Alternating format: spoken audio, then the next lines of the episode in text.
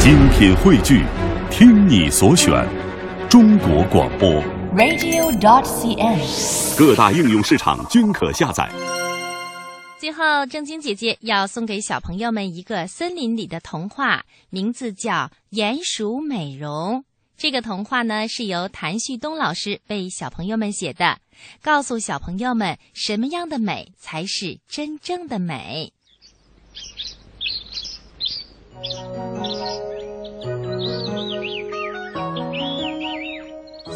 里的一个土堆里住着一只小鼹鼠，可是它的性格非常内向，很少和别人交往。你知道为什么吗？因为鼹鼠觉得它长得很丑很丑，全身的毛是黑褐色的，看起来黑不黑灰不灰的。它的嘴尖尖的，前肢粗大，后肢细小。更令他伤心的是，他的那双眼睛特别小，而且呀，他还近视的很厉害，一米远的东西都看不见。有一天早晨，他精神抖擞地从土洞里爬出来，想晒晒太阳，感受一下阳光的温暖。刚刚在土堆上坐下，一只小白兔看见了他。对他说：“喂，你怎么长得这么丑啊？”还有一天下午，他高高兴兴地爬出洞，站在一块高高的岩石上，大声地说：“朋友们，你们谁愿意听听我的新发现吗？”可是没有谁愿意过来听他的故事。几只小动物还远远地朝他指指点点的，不知说些什么。这让鼹鼠很难过，为此呢，鼹鼠啊，大白天都不愿意出来了。它只是藏在土洞里，怕别的动物看到它会嘲笑它。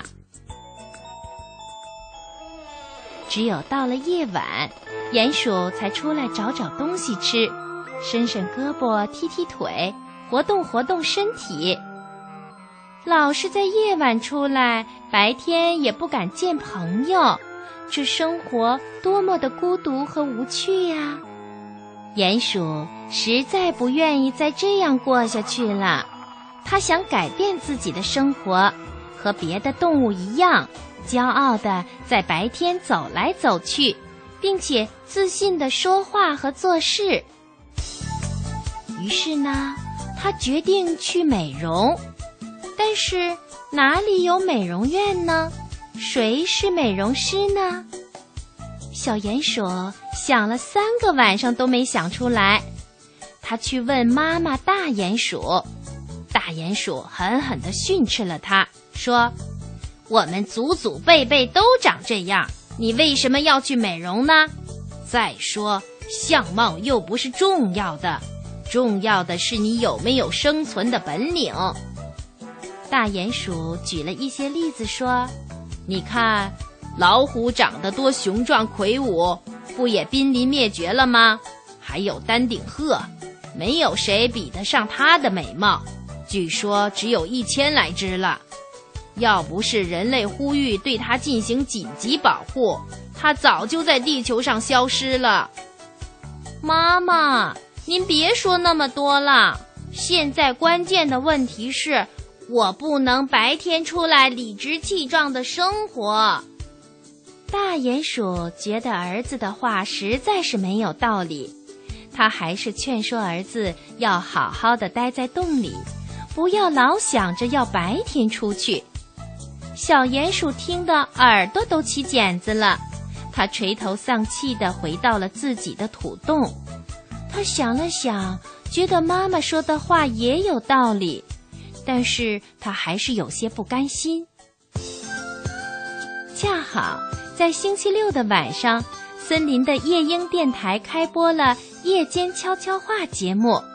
主持人夜莺小姐亲切地说：“亲爱的森林和田野里的动物朋友们，我们夜间悄悄话节目从今天起正式开播了，请你们积极地参与我们的节目。”我们愿意倾听你们的苦恼，为每一个朋友解答生活的难题。小鼹鼠一听，赶忙提笔给主持人写了一封信。他的信是这么写的：“亲爱的主持人夜莺小姐，我是您的忠实听众鼹鼠。我一直为自己的相貌丑陋而苦恼，也一直害怕我的邻居们嘲笑我，所以我从来不敢在白天出来。不知道你有什么办法？”可以让我变得漂亮。您的听众鼹鼠。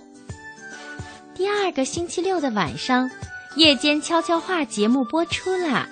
主持人夜莺小姐请来了森林里很有成就的医生啄木鸟先生做嘉宾，让他来给一些听众回答疑难问题。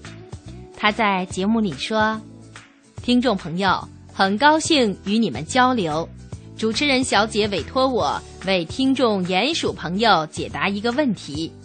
他在信里说，他为相貌丑陋而苦恼，一直害怕邻居嘲笑他，并且问有什么办法可以变得漂亮。我觉得呢，大家都有爱美之心，都希望变得漂亮。不过，真正的美在心灵，而不是在外表。在森林里。不是每位朋友都长得漂亮，有些朋友其貌不扬，但是能热心助人、勤劳勇敢；而有些家伙空有漂亮的外表，却爱做伤天害理的事情。就拿我来说吧，长得并不出众，有的人甚至嫌我嘴巴长很难看。可是我决心利用自己的特长，帮助果树除害虫。小鼹鼠听着听着，越听越觉得羞愧，越听越受启发。他从此明白了，真正的美不在外表，是在心灵。